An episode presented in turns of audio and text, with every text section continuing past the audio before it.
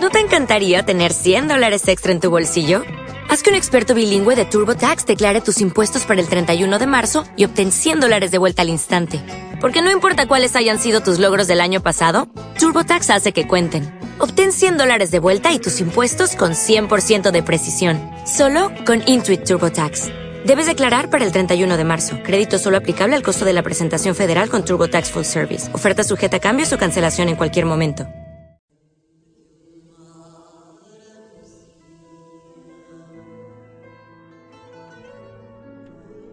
Bienvenidos, soy Álvaro Martínez Cabello y este es un podcast para podcast eh, alojado en iBox.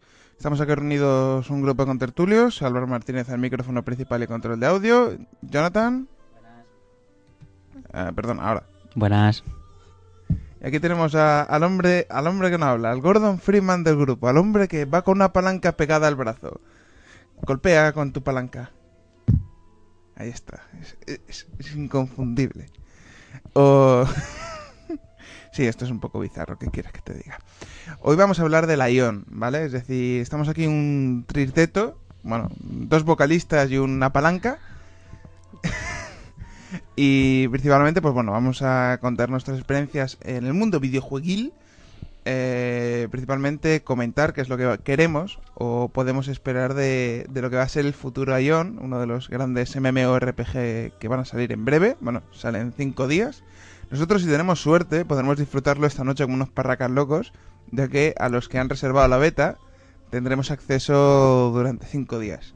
Aquí el único problema es que el señor de la voz aterciopelada y la palanca en la mano no tiene su reserva, con lo cual tendrá que esperar hasta el día 20, no, 20 no, hoy estamos a hoy estamos a 20, hasta el día 25 para poder hacerse con su copia de Ion en las tiendas Game. Bueno, Carrefour, donde le dé por culo, es decir, ese hombre con la palanca en la mano, como si se lo compra por internet. Propaganda gratuita. Camarada, esto, esto es un podcast donde esto es un podcast libre, no estamos patrocinados. Podemos decir marcas, podemos cagarnos en su puta madre, por ejemplo, Game. ¿Qué hijos de puta con la política reserva? Vamos a ver, de la gente que ha reservado el Duke Nukem, ¿qué? ¿Cuándo se lo vais a dar? Me cago en el corte inglés. También, también. Eh, ex trabajador, trabajador del corte inglés, departamento de Sony. Sí, amigos, he trabajado para Sony. Tengo talones de ah, para un nombre suyo. Pues muy bien. Dale con la palanca. Vale, ¿tú en qué te cagas? Un sí en muchas cosas, dos, dos palancazos en muchas más cosas todavía. Venga. El hombre de la palanca, ¿en qué te cagas? Joder, que yo estos no... ¡Ha hablado! ¡Ha hablado! ¡Ah! ¡Niños, hablada! Espera que ponga sonidos de distorsión. Espera, sonidos de distorsión. Espera, ¿activo? Ha hablado. Eu. Hola, hola. Eu, no se me oyen los sonidos de distorsión. ¡Socorro! ¡Socorro! ¡Socorro! ¡Socorro! Eh. ¡Socorro! ¿Por qué no? Te aguanto, no se me oyen los sonidos de distorsión. Yo que tengo porrón de efectos. Si el que maneja no sabe... Hola. Vamos a hacer una pequeña prueba de audio así apretando botoncitos hasta que salga un efecto. No, no, no. ¡Ah! ¡Socorro! ¡Socorro! ¡Socorro! Vamos a habilitar otro. ¡Sacarme de aquí! No, no hay efectos. ¿Por qué no hay efectos? Yo quiero efectos. No sabes. Esto pasa por andar tocando con la mesa de mezclas. Empiezo a tocar botoncitos y luego. ¡Au! Yo he Bueno, hecho más veces esto, ¿eh? Yo estoy muy suelto. Yo no. son muchos botones maravillosos. Ay, Dios mío. Empiezo a pulsar botones y me pongo loco. Bueno, Mientras no haya una cámara por medio. eso, eso, para que se demuestre una incompetencia de pulsando. Bueno, pues los sonidos están sonando porque algo está haciendo, pero por alguna santa razón no están sonando. Socorro. Bueno, Ten cuidado. Vale. Eh, sí, a ver si explota, ¿no? Bueno, pues estamos aquí un grupillo y todos vamos a jugar a la Ion. Eh, yo soy un ex gran jugador de, de Ultima Online, eh, de Lineage. Normalmente he jugado en servidores oficiales, aunque la gran mayoría de tiempo están en servidores no oficiales, porque a mí el tema de aprender tres idiomas, aparte de español, me toca un poco la moral. ¡Pirata! Eh, son no oficiales, chacal. Es decir, son legales. Los servidores L2J son legales. Aquí las cosas sobre la mesa. Ya los prelude y esas mariconadas ya no. Pero los servidores basados en el motor Java, L2J, podéis bajarlo de l2j.sourceforge.com. ¿Publicidad? Eso es, de proyectos open source, siempre viene bien. Entonces, eh, luego aquí tenemos a Jonathan, que es un gran jugador de Ragnarok, eh, World of Wowero. Warcraft- Wowero, que ayer en un momento de estos de raid me estaba por el tag diciendo Me he dado de baja. Joder, no me jodas el clima que estoy yo poniendo ahí. Es decir, estaba ahí en plan diciendo, tío, esto va a ser un nuevo cambio. No, voy a tener una nueva vida. Y digo, oye, ¿pero qué te pasa? ¿Que te tocó la lotería? Y dice, no. Y he anulado mi suscripción de pago mensual del World of Warcraft. ¡Qué alegría! Ya sabes, ya deja- dejará de tener deudas ahí con Blizzard. Y bueno, tenemos aquí al hombre de la palanca, el de la voz aterciopelada. De hecho, voz en off. Sí, sí, ahí estoy. Ahí está. Es que si no, si no apunta el micro no, no tiene gracia, hombre. Las claves apuntar. Sí, porque como apuntes y des en el ojo, no es por nada, pero a tu novia le puede sentar un poco mal. ¡Zasca! bueno, aparte de paranoias y pajas mentales, ¿qué es lo que esperamos del Ion? Bueno, vamos a hablar un poco de qué es el Ion. El Ion es un MMORPG creador de, creado por Necesoft, por un estudio propio. Eh, Necesoft, ¿quiénes son? Pues los creadores de City of Heroes, City of Villains, Lineaje Guild Wars, Dungeon Rune, ah, dos o tres más que nunca han llegado a Europa. Y en especial, pues bueno, es decir, es una empresa que lleva en el mundo de los MMORPG casi, vamos a decir desde el principio, pero mucho tiempo, principalmente enfocados al mundo coreano, aunque con un éxito bastante relativo eh, dentro del mercado europeo. Por cierto, City of Heroes, City of Villains, durante mucho tiempo estuvo bastante por encima de las listas de jugadores del World of Warcraft. Lo único, bueno, tuvo sus tiradas y acabó bajando. Pero bueno, es una empresa que lleva muchos años, eh, ya funcionando muy bien en la gran mayoría del mercado y que los tíos pues saben lo que es mover pasta, tener servidores decentes y muy en especialmente el tema de no sablear a, la- a los usuarios con expansiones de pago, ¿vale? Que es una cosa que Hemos padecido mucha gente. mucha gente, muchos millones de usuarios dicen, va, va a ser una nueva expansión, venga, venga, ya, ya estoy pagando 12 euros mensuales por cojones, es que además tengo que pagar por poder entrar a una nueva ciudad, manda, güey. 34,95. Mensualmente, me imagino. Ah, no, No, las expansiones. La expansión, la expansión. Pues ya sabéis, ese dolor, pasar por caja, Blizzard lo tiene más que dominado. Entonces, pues bueno, eh, lo que tenemos ahora, un MMORPG que luce con un motor brillante, bastante novedoso para ahora. Se trata del motor CryEngine 1.7, que es su juego o versión más anterior que podemos ver de ese motor gráfico es la demo técnica que sacó ATI con el CryEngine 1.3. Es decir, que hay, ha, ha evolucionado el motor y no hemos visto absolutamente nada del motor gráfico, quitando el salto del CryEngine 2, que es el del Crisis 2.3, que es el del Warhead. Por favor, si alguien cree que el motor del Far Cry 2 tiene algo que ver con el CryEngine, snifa pegamento. Es decir, el motor del CryEngine es la versión 1.2, trucada, mejorada por Ubisoft, cuando dijo, ah, venga, pues eh, a los de Critic les den por culo y nosotros montamos nuestro propio motor gráfico y lo mejoramos y decimos que es el Far Cry 2, porque gracias al Crisis la gente habla del Far Cry, pues vamos a sacar el Far Cry 2, que no tiene nada que ver con el anterior, ni históricamente, ni gráficamente, ni jugabilidad. Y ahí lo dejaron y mucha gente cree que el Far Cry 2 tiene que ver de los creadores del Crisis. Y vamos a decir que por aquí. Que me pueden comer bien la- las peloticas. Para quien lo piense, yo tengo un aviso. Tengo una pistola en casa, que me llamen, les ayudamos a liberarse de esos pecados.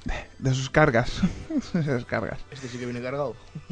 Hombre, no veas tú, perdigonacos.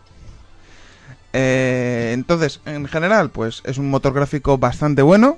eh, mm, que se especializará en grandes eh, campos de visión, muchos jugadores en pantalla, efectos visuales bastante aceptables, con lo cual, pues, cosas que molaba ver del lineaje, esos asedios con 100 o 200 jugadores en pantalla y de estas caídas de cuadros por segundo, que da igual el ordenador que tuvieras de la NASA, que, claro, tantos personajes eh, con sus animaciones de explosiones y tal, y magias y potas, invocaciones, pues eso da igual el ordenador que tengas, solo peta, tienes que bajar requerimientos al mínimo. Entonces esperamos que con el CryEngine pues esté un poco más preparado y que sea más potable. Por ejemplo, una cosa, una, un puntillo que tiene este juego que en ningún otro MMORPG, quitando, bueno, podríamos definir el Second Life como un mundo online, eh, tiene la opción de que los personajes pueden flotar en el escenario, pueden volar, es decir, que no solamente es el típico juego MMO 2 bidimensional, es decir, no te mueves sobre un suelo, sino que puedes volar, puedes... eh, está centrado mucho el juego, es decir, saltar superficies, hay mm, bueno por lo que se va leyendo un poco por ahí inciden en que el volar no es el hecho de oye yo floto de un sitio a otro como pasa en Second Life. Por ejemplo me quedo enganchado a una pared pues nada vuelo y me voy y ya salgo de ese bug sino que el volar es una acción que se centra mucho en el combate, se centra mucho en la interacción con otros jugadores, combinaciones, combate aéreo, es decir que va a ser un punto bastante diferente. Mm, Yo principalmente lo que espero pues es el, la evolución del lineaje, como la conocemos hasta ahora, es decir, un juego masivo en el que haya un poco de rol, en el que principalmente se junte la gente pues para hacer instances, un poco de eh, partidas en grupo, comercio y tal. Cosa que por ejemplo en el WoW para mí siempre me ha parecido muy mecánico, es decir, eh, eh, la gente se prepara, de un, juega de una manera súper concreta, que es lo que andamos contando. Tenemos en Santander un grupillo de gente que son casi todos los jugadores de WoW radicales, gente muy hardcore, que va a dejarlo y va a meterse a la Ion. Y él me anda contando que conoce ese tipo de jugadores y que es un- el típico tío que es que es conducta militar. Te obliga a jugar de una manera súper concreta, te obliga a utilizar unas magias, como te salgas eso te grita, y dices tú leche.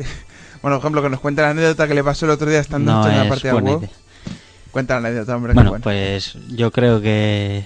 Bueno, le- yo estaba con mi mago, todo tranquilo. eh, me invitaron a un clan bastante grande dentro de, de un servidor. No voy a mencionar el clan porque es un nombre muy feo. Bueno, vale, se llamaban Carne en Poste. Ahí. Es un clan de los que hay. Bueno, eh, la cuestión es que bueno, eh, me llevaron a una raid, íbamos a matar a Ilian, yo iba con mi mago Tomajo.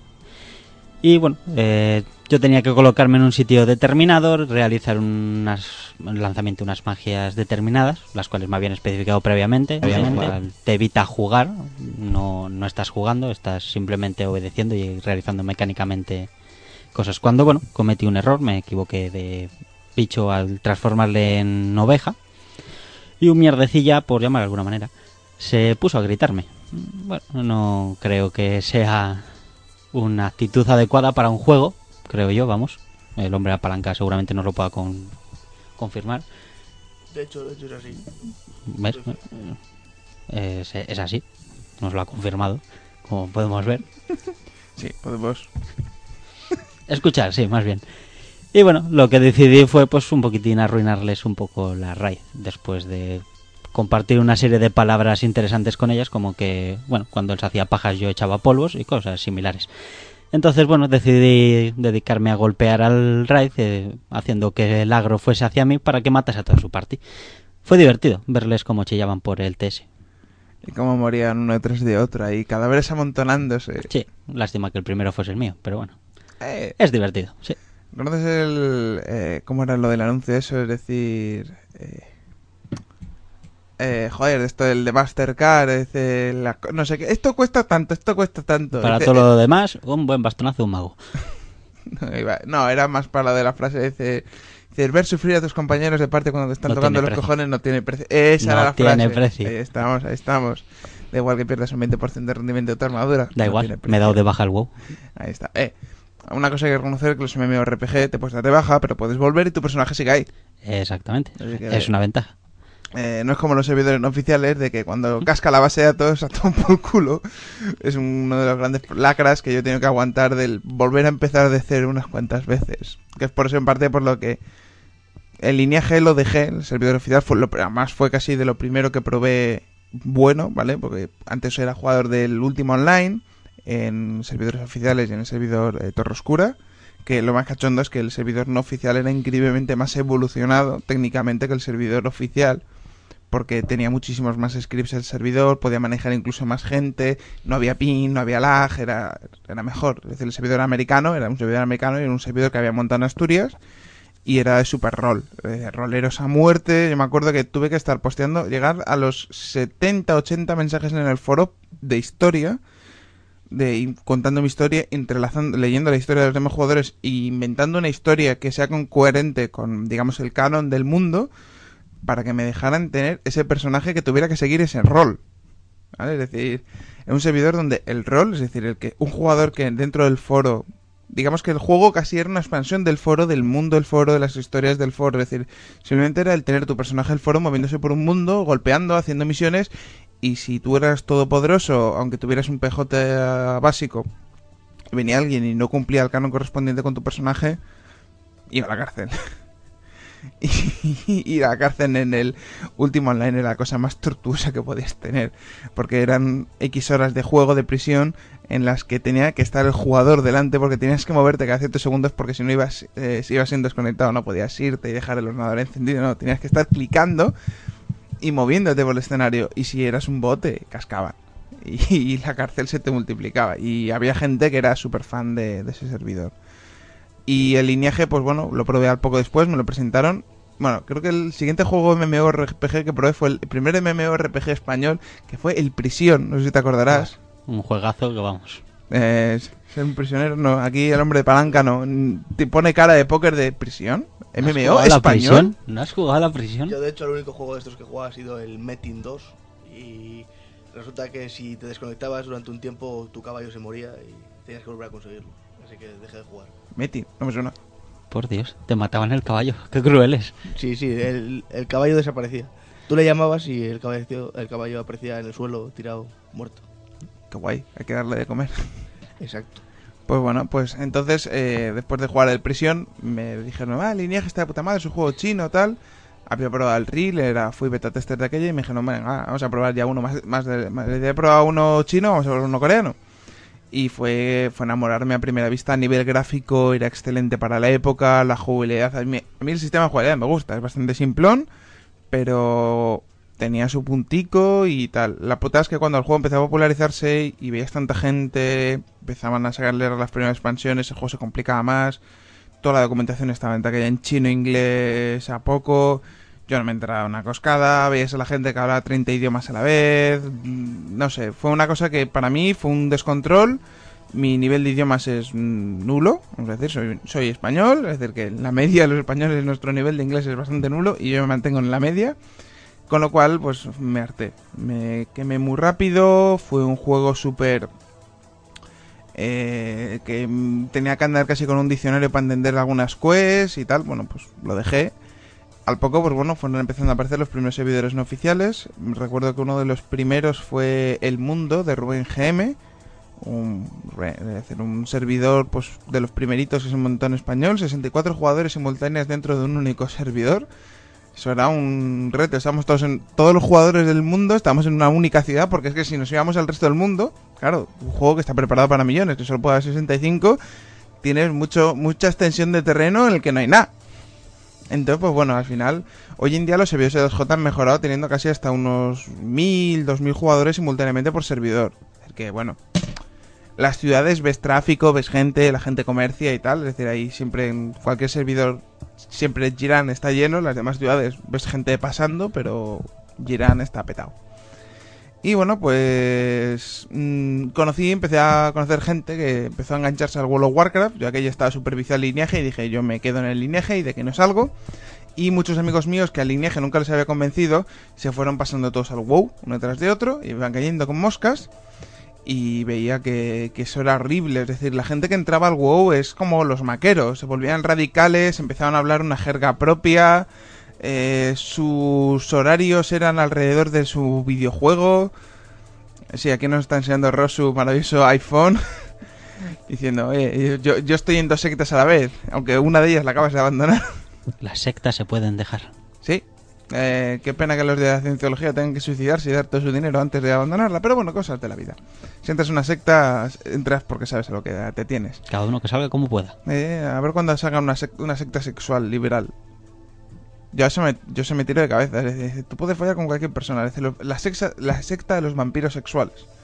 No tenemos que chupar sangre, pero tenemos que chupar pollas como miles. Las tías. Los tíos tienen que ofrecerse. Ahí, ni- minuto de silencio incómodo.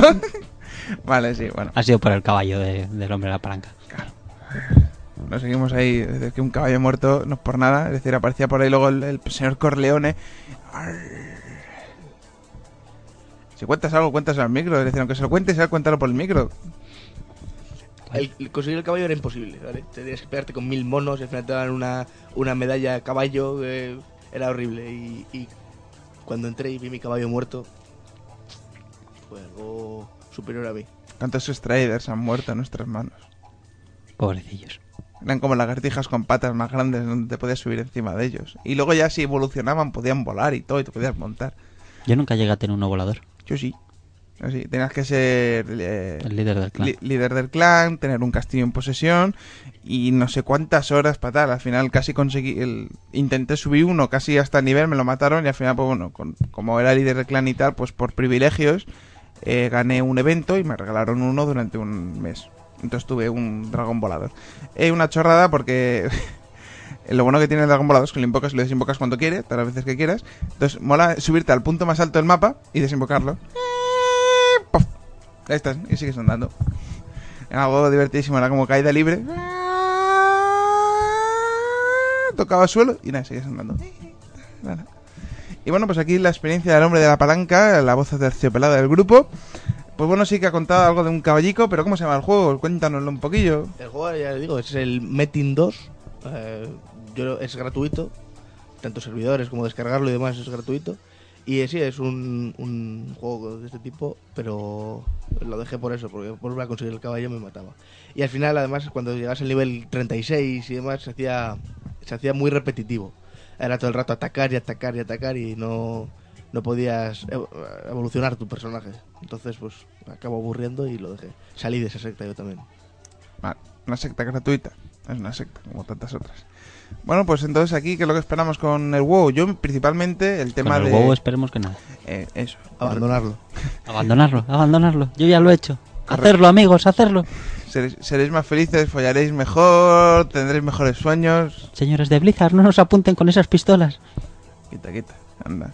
¿Tú te crees que los de Blizzard van a tener algo porque tres tíos se vayan fuera? Es decir, estarán captando a cientos de millones a más jugadores.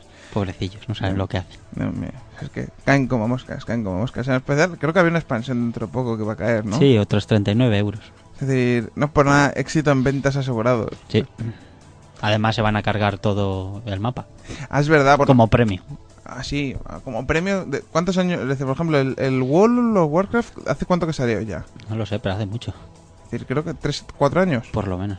Es decir, tiene cuatro años de antigüedad, no han hecho más que tres expansiones, esta será la cuarta. Eh, sacaron el World of Warcraft eh, normal, el Burning Crusader, el, Ah, la ira del Rey Lich, que sería la última que han sacado, y ahora van a sacar esta, esta última. Es decir, tres expansiones, van casi expansión por año y medio o año y algo, es decir, Se les acabará el dinero y bueno, hay que renovar los baños y estas cosas. Las mujeres son muy exigentes.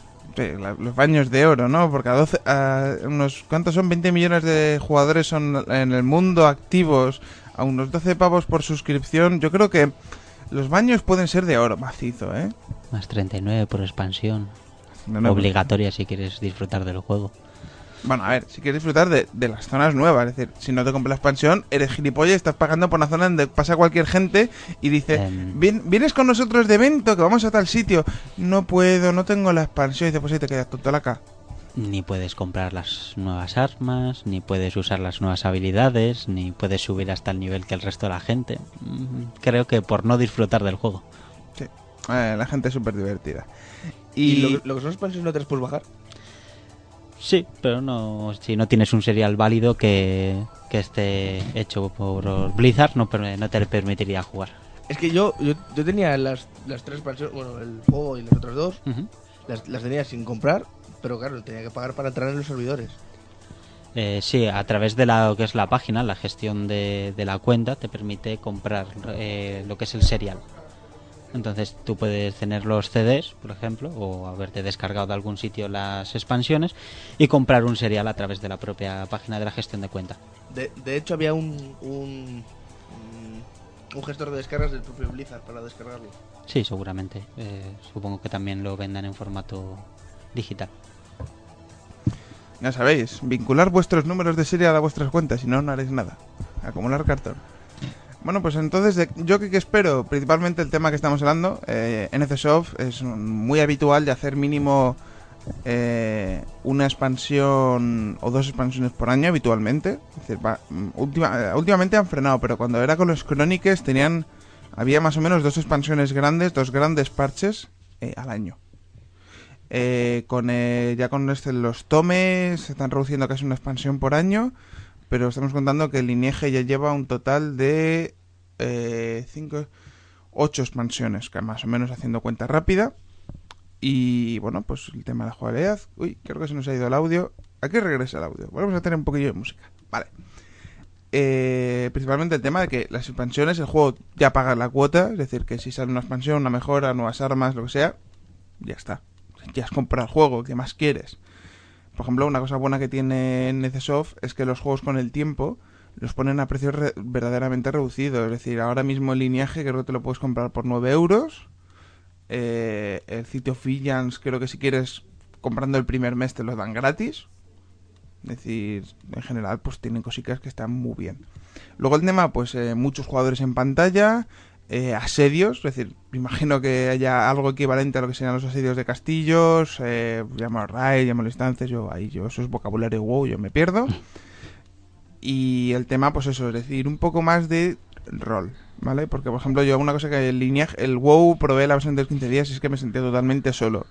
Eh, hacía quest de aquí para allá, mata esto, dámelo, mm, te doy más experiencia. Es decir, no podías ir solo, porque el hecho de, es decir, em, subir a base de no hacer quest, a base de matar bichos por subir, era muy lento. Es decir, cualquier quest te daba infinitamente más de niveles que el hecho de ponerte a matar esos constantemente.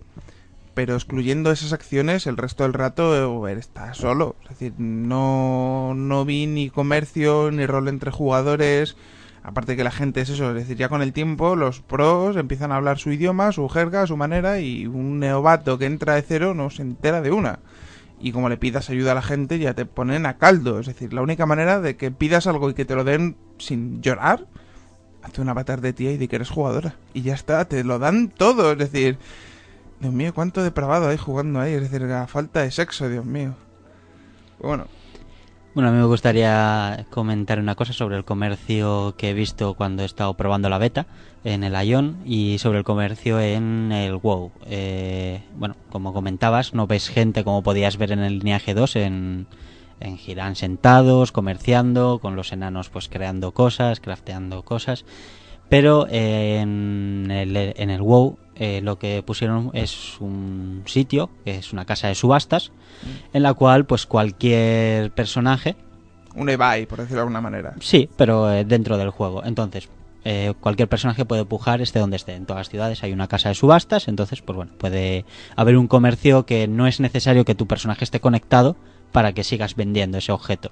En el WoW, por ejemplo, estableces un tiempo, puedes eh, poner 12 horas, 24, 48, en la cual tú pones un precio de salida y puedes establecer un precio de venta directa, más o menos, pues como habían comentado, como eBay. Entonces, eh, según he estado viendo en, en la beta, eh, han implementado este sistema de subastas.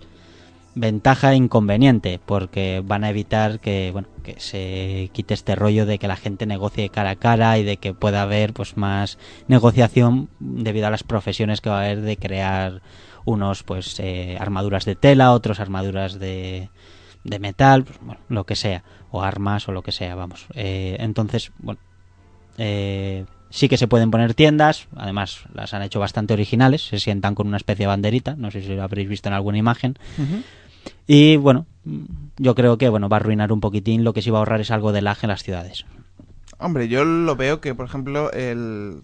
No sé hasta qué nivel era en el WoW, pero en el lineaje, vamos a ver, las ventas de los jugadores, es decir, el 99% tenías el enano, vale, tienes que tener el programa abierto y la cuenta logueada, pero ellos no estaban físicamente, la venta era totalmente automática, es decir, tú creabas tu personaje, elegías tu tienda, marcabas tus precios y tal.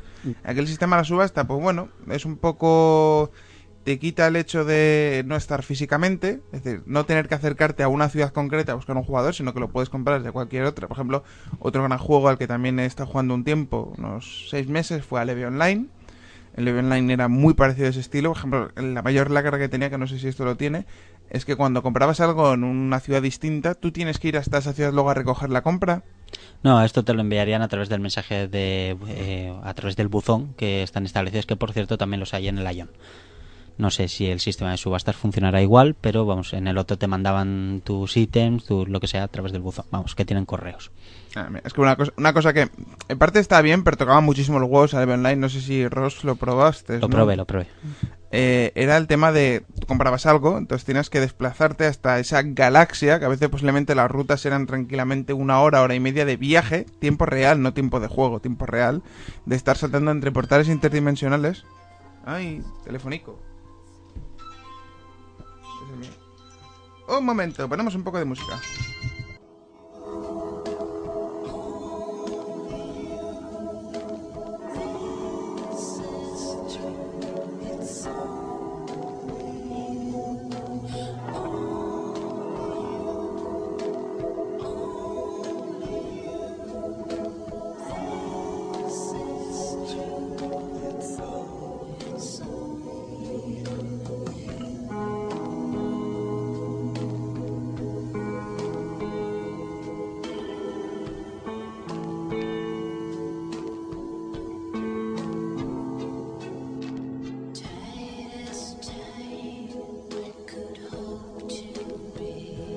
Muy bien, aquí regresamos después del minuto musical y de contestar al telefonillo.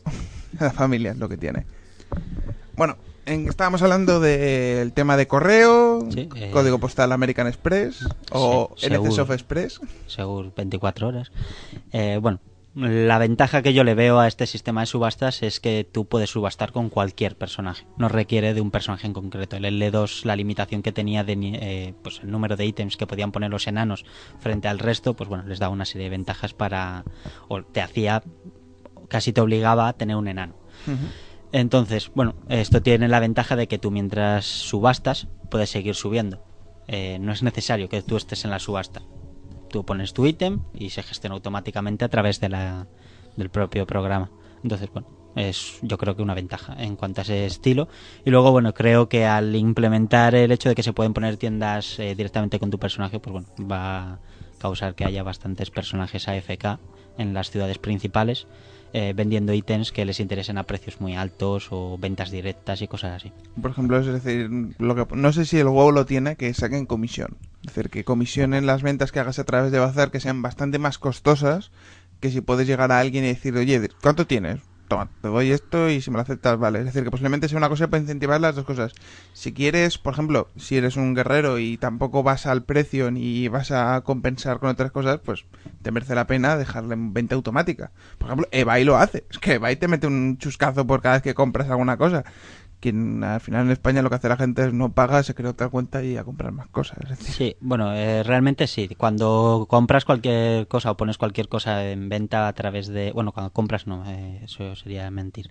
Cuando pones cosas en venta a través del WoW eh, te cobran comisión. O sea, te, una parte, dependiendo del precio que tú pongas al objeto, eh, va- se quedaría dentro de lo que es la subasta. No, no te lo devolverían.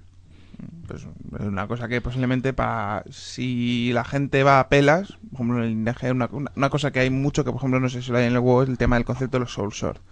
Son unos consumibles que se gastan en cantidades, vamos a decir, brutales. No sé, un jugador medio al cabo de un año, es que ¿cuánto puede costar? 5 o 20 millones de soul swords, una especie, una especie de po- potes, pequeñas pociones, que lo que hacen es incrementarte un X% un impacto. Es decir, que si estás golpeando 7 veces, gastas 7. Hay armas que por impacto te consumen 2 o 3 o 4. Con lo cual es un, un producto de consumo diario. Es decir, es como las pipas. Ta, ta, ta. Va una detrás de otra. Entonces posiblemente esas cosas en bazar, sí que armaduras y tal, que son cosas... Pero el tema del comercio pequeño, que realmente es lo que movía mucha economía en el lineaje, se puede centrar un poco por rutas más manuales. O el hecho de juntarse gente y decir, oye, nos lo, nos lo hacemos nosotros en vez de comprarlo. Yo creo que, bueno, el hecho de que haya subasta y de que haya eh, la posibilidad de poner tiendas va a beneficiar a los jugadores nuevos.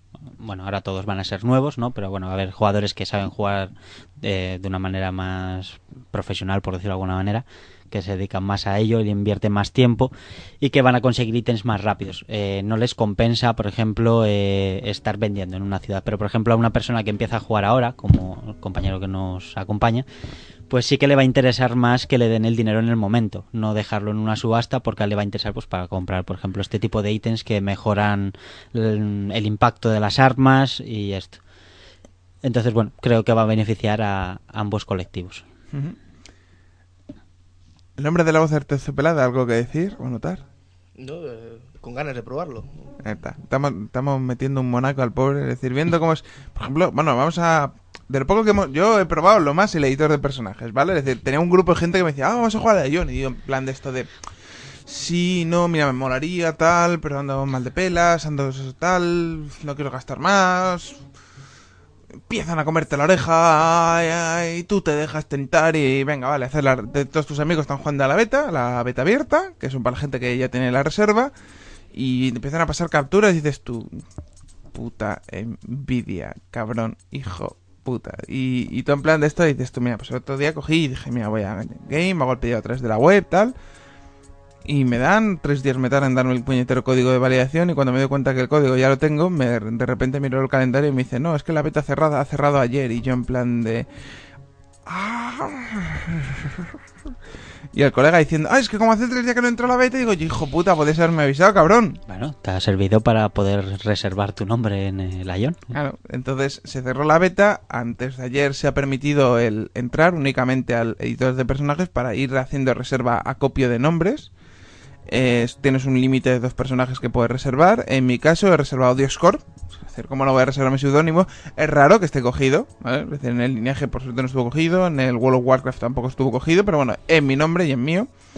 Ya me jodería que alguien me hiciera como en Gmail, que me registró Dioscorp antes que yo. Y por eso tengo Dioscorp Mail. El correo de Dioscorp porque alguien me reservó Dioscorp arroba Gmail. Hijos de puta. No sé quién es todavía, pero le quiero matar. Eh, luego tenemos el caso de mi segundo personaje, nombre molón que he elegido, que es Cervantes. El personaje del Soul Calibur, Cervantes de León, un personaje miticazo, ¿no? Que vivía en el País Vasco, más o menos su posición en los mapas era una media entre Santander y el País Vasco. No sé si lo sabías. Pues no, pensaba que era de Burgos. Burgos. Tía. No, es un dato histórico, no lo sabía. Cosas. Cervantes de León, dato histórico. Cosas de la cosa. Bueno, pues entonces, mm, aquí nuestro compañero que ha reservado. Bueno, yo he reservado mi nick principal, Ross. Eh, bueno, será mi personaje principal, va a ser un mago. Mm, Aún no he decidido si hacérmele estos que invocan o el otro tipo de mago, que va a ser más enfocado al DPS. Y luego me he reservado otro, pues por reservar, básicamente eh, Malus, en honor a un gran personaje Warhammer.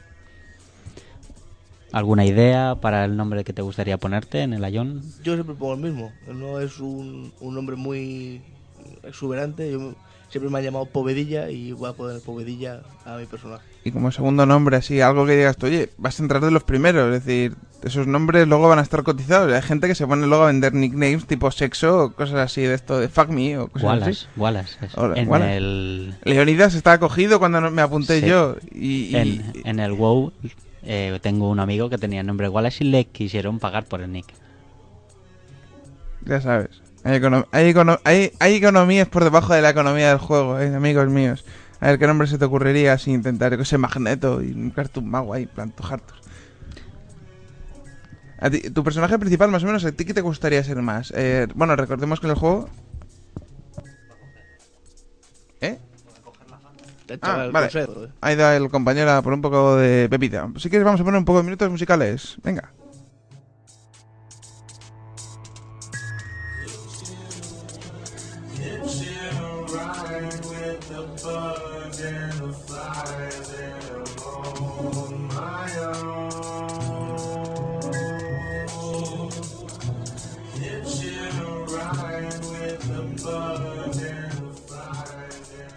Aunque regresamos una vez más.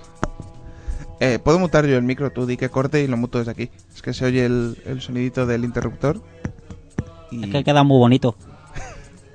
Sí, estamos aprovechando la, nuestra mesa Behringer, la Xenix eh, 1204FX. Publicidad. Que ahora ya he averiguado, mientras estaba jugando ahí con los botoncitos, ahora ya tengo acceso a los efectos. ¿Para qué? Si me tienen a mí. Vamos a, vamos a poner un efecto de distorsión. ¿Para qué? Hilo. ¿Para qué? ¿Ahora qué? Pues bueno, quitando chorraditas, luego ya se oirán, porque aquí la puta es que el único que tiene auriculares yo oye las modificaciones soy yo, pero bueno. Qué injusta la vida. Eh, sí, la vida es una mierda. Eso sí, la puta es que es el único que oye la música de fondo soy yo. Es decir, que aquí están aquí ellos hablando a A capela. lo que nos estás poniendo por ahí. Nah, música sencillita. Música Creative Commons sacadas de Magnatune, por si acaso, que, que digan de dónde venga. Pues bueno, aparte de eso, pues, ¿qué es lo que íbamos a contar? Eso, es decir, nuestros per- personajes principales son magos. Yo lo más posible es que sí que me lo vaya a hacer sorcero, es decir, golpeador a saco. Principalmente porque es un personaje que cuesta mucho de levear solo. Pero ya cuando tiene un nivel alto puede ir solo a hacer cosas. Un tanque es normalmente eso es un personaje que si tiene que hacer alguna cosita solo necesita siempre ayuda. Es decir, para un mago que le cure y tal. Es decir, normalmente. Es decir, por ejemplo, hay una expresión que a mí siempre me ha gustado del mundo del rol que es un mago necesita eh, los 20 primeros niveles estar acompañado con una niñera. A partir de los 20 niveles, él es la niñera del resto del grupo. Bueno, yo creo que si han balanceado correctamente el juego, cosa que dudo en su lanzamiento, porque bueno, sería todo, Sería- toda sería- una proeza si estaría balanceado desde un principio. Creo que bueno, la pareja ideal para subir actualmente sería un tanque o un DPS con mallas, o sea, una armadura metálica y un mago, precisamente. Entonces, bueno, yo sí que me voy a hacer un mago. No sé si tenías pensado en hacerte algo, habías mirado algo ya. Yo por, por mi experiencia, poca experiencia en este, Ah. en este tipo de juegos, Puedes besarle el micro un poco ahí. Tócale la lengua. No pasa nada, hombre. prefiero no hacerlo, la verdad. A saber dónde ha estado eso. Es Bueno, por ca- eso, es un era cacho de espuma de, azul. de experiencia personal, yo sí me haría o, o bien mago o, o bien. No sé, no sé cómo Tenemos- se llaman aquí. eh. Yo- en el Metin se llama Sura. Es el, el que es tipo mago, pero no es mago. Es como con cosas espirituales así raras. Tenemos Bueno, aquí la- las clases que tenemos eh, dirigidas a los magos, pues bueno, sería como indicaba antes, una que está dirigida al daño por segundo, a los DPS, que sería pues el típico mago con magias potentes de, a distancia, pero con muy poca resistencia física, por lo tanto, si matas desde lejos, bien, si se te acercan, te has perdido. Y luego otro tipo de mago que va a ser más eh, invocando pues elementales, más in- enfocado en ese estilo. Pues uno de esos, de los últimos. Es decir, que aquí ni un solo guerrero. Es decir, Creo somos... que voy a cambiar. Me voy a hacer tanque. No, hombre. Eh, siempre encontraremos un guerrero a tiempo. Es decir, suele ser. Normalmente, a ver, un mago es una. Es un personaje más técnico que un. Decir, un mago tiene. A ver, normalmente es. No sé cómo será en el WoW, pero por ejemplo en Ethosoft siempre es de. Un mago. mm, Es muy difícil de aprenderlo por el tema de que tienes que conseguir ciertas materias para aprender cada skill. Siempre que un guerrero ha sido en plan, mm, soy fuerte, aprendo la skill directamente, a no ser que sea una habilidad que requiera un tipo de objeto, una armadura, un arma, el aprender habilidades, el guerrero está mamado. Un mago requiere una dedicación, encontrar un objeto por drop, ir con gente. No sé si habrá el concepto tipo spoiler. Eh, no, en el WoW no habría ese tipo de... No, yo digo en el Ion. En el Ion, bueno, lo que he estado yo viendo, no, no he visto... Al no haber, el spoiler estaba más enfocado a los enanos debido a que tenían pues esa característica de crear objetos. Aquí yo creo que va a estar más enfocado como el WoW, dependiendo la profesión que elijas, pues tendrás eh, una opción de recolectar pues ese tipo de objetos. Aún no he tenido mucho tiempo de mirar las profesiones, pero bueno, eh, según nos han estado comentando terceras personas, pues bueno, están bastante bien y bastante curradas. Bueno, pues si acaso esa tercera persona es el dueño del Ciberozone de Santander. Publicidad. Por si no se oye, es decir, un gran centro para viciados de World of Warcraft y empiezan un grupillo de gente de León. Lo único es que son de estos de política de, de hardcore gamers del WoW, que es que hemos visto su web y... Señor, sí, señor. Exacto, y a mí las órdenes me las va a dar su puta madre. O sus novias. Mm, Mira, mira, yo voy a decir una cosa, mira, hablando del WoW novias, que muy poca gente lo sabe, eh, el mundo del MMORPG suele estar muy separado del mundo femenino. O sea, es decir, hay mucho hombre, mucho pito, mucho prepucio, pero poca mujer. Pero el World of Warcraft, al menos en Santander, yo he visto que ha cambiado algo y bastante importante. Por ejemplo, eh, en, el Ciber Este eh, empezaron, por ejemplo, la gente que jugaba a los MMORPG éramos cuatro colgados y la mayoría de gente era Counter, of Defeat, eh, Warham- eh, Warcraft 3 principalmente, los tipos de mapas estos de tipo Tower Defense y evoluciones de ello. Y joder, que de repente cuando salió WoW muchísima gente se enganchó, pero un- una burrada de horas, perdió vida social, laboral, sexual. Pero claro, dentro de todo ese grupo de gente marginada sociales, por decirlo- decir, el friquirío fino como somos nosotros, había el típico chaval maqui, esto niño nen, con su cochecico, con su novia maciza. Y claro, ¿qué es lo que pasa? Que esas novias normalmente pues no suelen estar muy bien amuebladas. Eh, no digo yo que sean tontas, ¿vale? Es decir, normalmente es que la novia eh, novia trofeo es una novia trofeo, no es una novia con la que estés enamorado, bueno, una novia que estés enamorada y ahí hacer lo que sea, pero una novia trofeo es lo que tiene. Y yo conocí muchos chavales radicales del WoW que prefirieron dejar a sus novias trofeo. Pues claro, ellos son guays, cuando les, en verano, cuando quieran echar un casquete, ligan un poco ya, ya tal, no se preocupan. Y yo empecé a ver cómo mujeres decían, si no puedo convencerle diciendo, ay, cari, hazme cositas, estate conmigo, hazme y tal, y el novio decía, déjame que tengo una instancia. Eh, las tías empezaron a jugar, por ejemplo, en el ciber, eh, sé que hay un grupo de unas 7 8 chavalas que son jugadoras hardcore. Y yo, o sea, a mí el, hace dos años es que me, me fascinó. Yo el ciber, una quedada, es decir, nos reunimos una, una vez al mes. En el ciber ese por 7 euros cerramos puertas y estamos ahí hasta las 3, 5 de la tarde del día siguiente, es decir, ininterrumpidamente. El 90% de la gente era jugadores de WoW a saco, haciendo instancias, lo que sea. Yo, pues, de vez en cuando hecho una Call of Duty, un DOD, navega por internet, estaba ahí echándome unas risas con la peña, comiendo kebabs. Eh, lo que tenemos un restaurante justo al lado. Y claro, de repente cuando a una, a las últimas quedadas que he ido, de repente veo dos tías al lado. ¿Se va a quedar toda la noche aquí? Dice, sí, nada, tal, que esta es la ex de no sé quién, que ahora tal, y es habitual de aquí, digo yo. El mundo está cambiando. Sexo en Nueva York no lo ha conseguido, poner a hombres y mujeres en la misma, en la- dentro del mismo mundo, es decir, lo ha conseguido World of Warcraft, es uno de los pocos logros que hay que reconocerle. Si no puedes con ellos, únete. Bueno, yo creo que tiene una explicación bastante sencilla. Eh, hasta ahora los juegos online de este estilo eh, habían estado más enfocados a subir mm, matando. Eh, el hecho de cuestear era una cuestión secundaria y bueno, matabas, matabas, matabas, entonces era algo más eh, hardcore, pues para... No nos vamos a engañar, a los hombres nos gusta la violencia, al fin y al cabo, y nos gusta golpear cosas. Entonces, bueno, eh, yo creo que era es por ese por lo que antes jugábamos solo prácticamente hombres. No digo que de antes no jugasen mujeres, de todo tiene que haber. Entonces ahora con el World of Warcraft, pues bueno, se ha puesto más de moda el subir con quest, lo que hace más sencillo el levelear a cualquier nivel. A niveles altos, niveles bajos, siempre puedes subir cuesteando o a través de instancias. Por lo tanto, te permite subir de ambas maneras creo que es uno de los grandes motivos por los cuales se ha ganado mucho público diferente al que ya tenían. Bueno, hay que reconocer que el lineaje también fue uno de los grandes juegos donde había bastantes mujeres.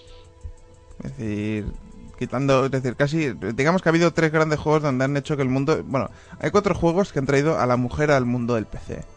El primero y el más conocido es eh, los Sims, ¿vale? Las mujeres tienen esa pequeña depravación por poder manejar a los hombres diciendo, vete al baño, cocina, limpia, limpia, limpia, limpia, no sé, es decir, algo que no consiguen en la vida real ese juego para ellas es una emoción. Y además el, el concepto de poder construirte tu casita como tú quieras, con saldo ilimitado, es decir, era lo que ponía de moda. Clapaucius.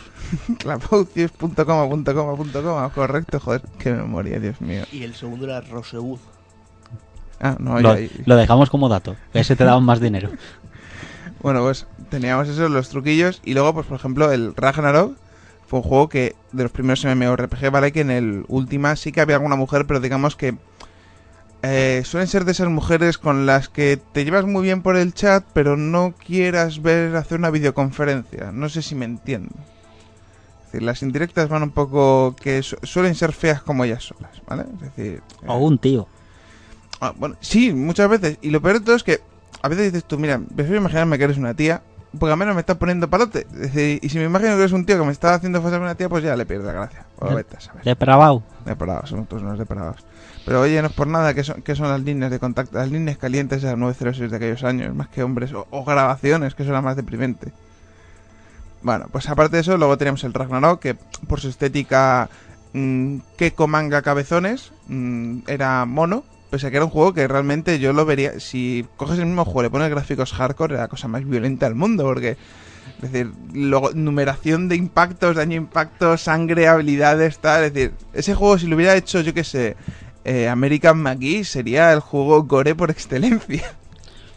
Si partimos en la que el mejor DPS del juego, antes de las expansiones donde sacaron la 2 Advance, era un asesino en el cual su habilidad principal era dar 10 golpes en menos de un segundo, sí, algo gore era. Entonces, eh, luego pues está el lineaje que tenía una estética un poco más adulta, ¿vale? Es decir, el, otro era más animada, tal, aunque el escenario en 3D los personajes eran planos, como si fuera un juego de rol de Super Nintendo. Incluso yo creo que empezó siendo un proyecto de Super Nintendo adaptado luego a PC. Seguramente. Eh, y el tema, pues eso, es decir, la versión ya de, de lineaje ya tenía una estética bastante más adulta, pero tenía un punto de ilustración manga, las caras eran muy afeminadas, casi, casi todas las razas, incluso hasta los orcos eran hasta guapos. Eh, sí, el- Un orco guapo. Sí, sí, sí, el, el lineaje. Yo los llamaba Urujai porque llamarlos orcos era un insulto porque eran como maricas. Ya sabes, los Urujai, esa, esa fusión entre orco y elfo. Yo me imagino cómo coño lo hizo Saruman para crearlo, digo yo. Bueno, realmente, eh, si te lees los libros, verás que los orcos nacieron de los elfos. Eran elfos torturados por el señor oscuro. La friki. que da- da- dato informativo. No pasa nada, hombre. Me meto conmigo mismo. Esto es, esto es un podcast inteligente, aquí hay de todo. Y por ejemplo, pues eso, lo que andábamos diciendo, teníamos el caso este de, de lineaje en el que, mm, por ejemplo, teníamos el personaje de las enanas, que salieron con la primera expansión, que era un personaje muy angelical, muy dulce. Luego el lineaje tenía porrón, porrón de expansiones con mariconadas, gorritos, gafas, tal, petardos, podías hacer bodas. Fue el primer videojuego en el que podías simular una boda. Me gustaría hacer un inciso en lo de las bodas. Por favor, no casen a las enanas. Parece que van a hacer la comunión. No puede ser legal. No, no es por nada. Más que casar las enanas, lo peor es cuando se casa una nana con un humano. No es por nada. Eso es pederastia. De toda la vida, de toda la vida. Decir, ¿Tú no les has visto nunca? No. No- Dios, enseñarle una imagen. Es decir- Están haciendo la comunión. Son niñas. Dejarlas crecer. Entonces, pues bueno, es decir, tenía ese puntico que, pese a que era un juego hardcore, los escenarios también, la ilustración tal, pero tenía su puntico de que, oye, eh, hay tías que les gustaba la estética, ¿no? Es decir, en especial cuando el manga empezaba un poco a despuntar en España. Y luego, pues tenemos, por ejemplo, el World of Warcraft, que yo para mí no es por a nivel gráfico.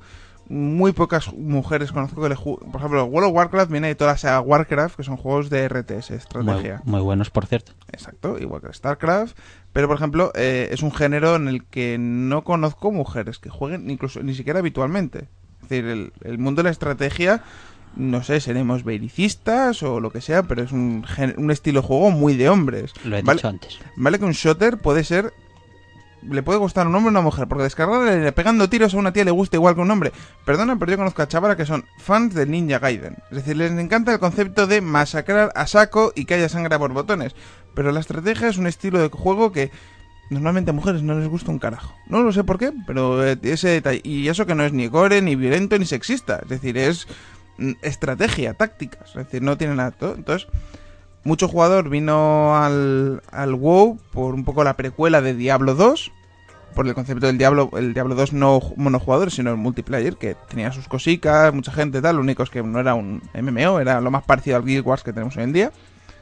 Y eh, la gente que era de Warcraft a saco, con el Warcraft 3, las expansiones, que por ejemplo hoy en día muchísima gente sigue jugando a Warcraft 3, en especial los mapas estos tipo Tower Defense, o hay un tipo de mapas de estos de que tienes un héroe y las unidades que rodean al héroe son ilimitadas y tal, que bueno, que es- incluso hay juegos que imitan la estética del World of Warcraft, pero que son solo ese tipo de juegos. Y además son juegos gratuitos, estos de... Ya os pasaré los enlaces, y están, bueno, bien. A mí no me atraen demasiado. Y el WoW, pues, se alimentó de todo eso, es decir... Porque fue el primer... Es decir, si no... Si, quitamos esas precuelas de esas marcas, esas firmas... Blizzard nunca antes había tenido un MMORPG. El nivel gráfico, si lo ves, incluso era malo para la época. Es decir, el nivel gráfico del WoW... Incluso para el día del lanzamiento era gráficos simplones. Es decir... Hombre, viendo la tecnología en la cual estamos actualmente, me siguen pareciendo simplones. No, no, pues que eh, incluso antes, cuando salió, era tenía ese puntico, dices tú, bueno, vale, es, es como el... Porque además era el mismo motor que el Warcraft 3.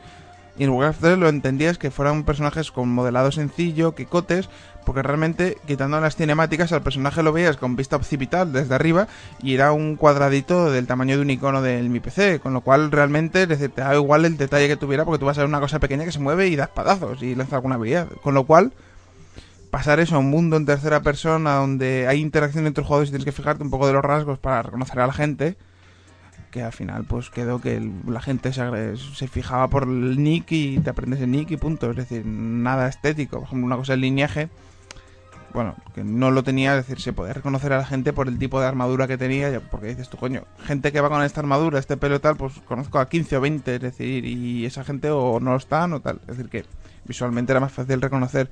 Una cosa que tiene el Ion es el eh, todopoderoso editor de, de personajes que bien hilo las cosas. Esto es como sé lo que hicisteis porque llevo un rato intentando soltar el tema del editor de caracteres. Eh, eh, por ejemplo dos cosas que me han llamado la hostia de atención son ciertos pelos eh, que están diseñados para plagiar rostros famosos. Tenemos Chun-Li se hace con la punta de la polla eh, Cloud se hace con la punta de la polla. Soy Cloud.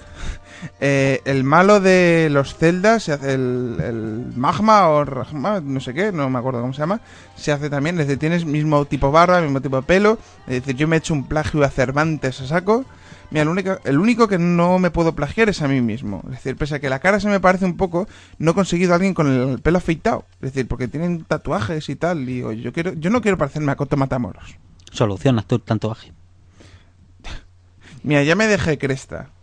Para tener, para que mi personaje era- fuera igual que mi orco de lineaje, que todo el mundo decía, coño, si es igual, digo yo, cuando tenía cresta, un tatuaje ya es otra cosa, ¿vale? Una cresta es dejar crecer un poco de pelo y otra cosa es dejarte algo grabado a la piel. Me gustaría decir una cosa a su favor. No es verde, ¿vale? Eh, por si alguien lo había pensado.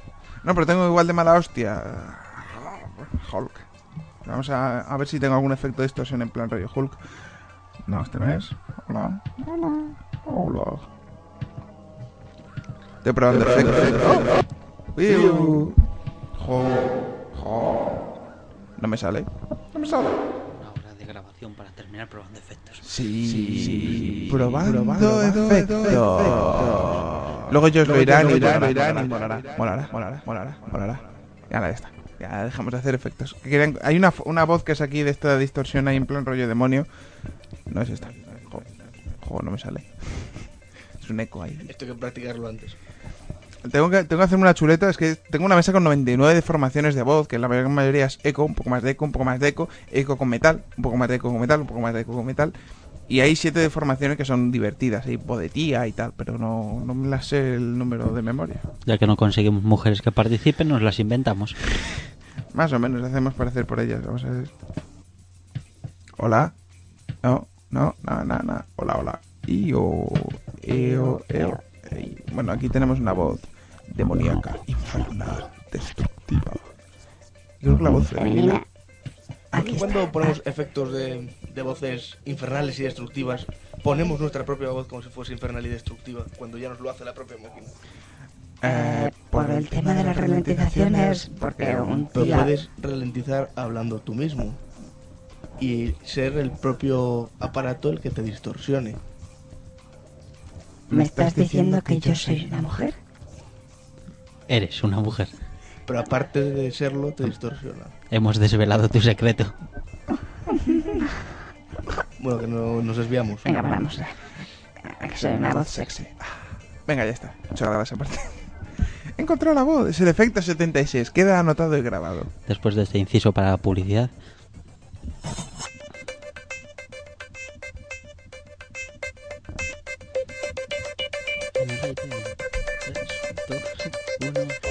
Hemos vuelto.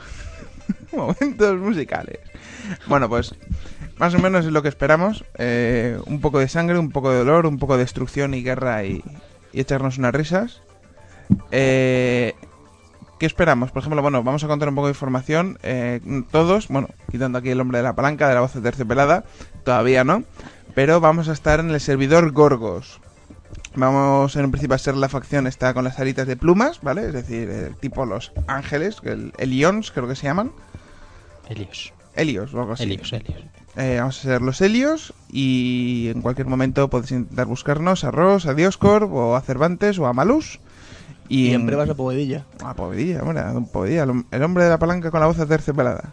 Ya tienes segunda voz, chaval.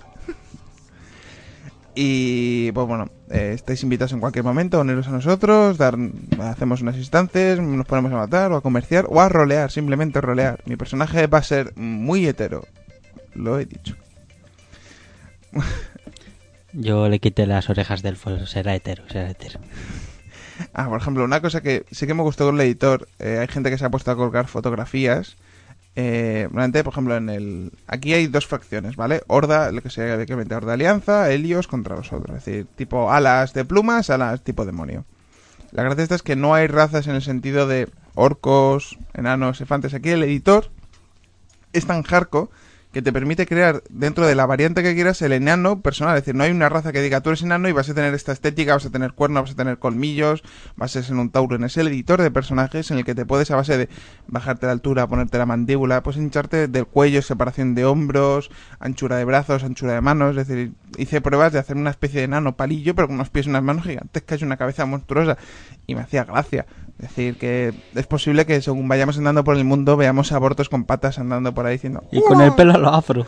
y eso con el pelo a lo afro. O, por ejemplo, es decir, había pelos de esto, lo que decíamos Chuli, Cloud, es decir, gente que se ponga a replicar personajes famosos del mundo del videojuego. Bueno, El mío es Cloud. hay gente que hizo a Barack Obama y por ahí fotos de buscar eh, eh, character eh, Ion y es que os podéis hinchar a reír viendo verdaderas burradas. Bueno, pues yo creo que podemos cortar, llevamos casi una hora de grabación, habrá que subir el audio y a ver qué tal queda. Bueno, pues un saludo, se despide Álvaro Martínez Cabello. Hasta luego, Hombre, pues Ross. Y Javier, la voz aterciopelada. Y el hombre de la palanca, Don Podilla. Muy bien, muchas gracias, hasta luego.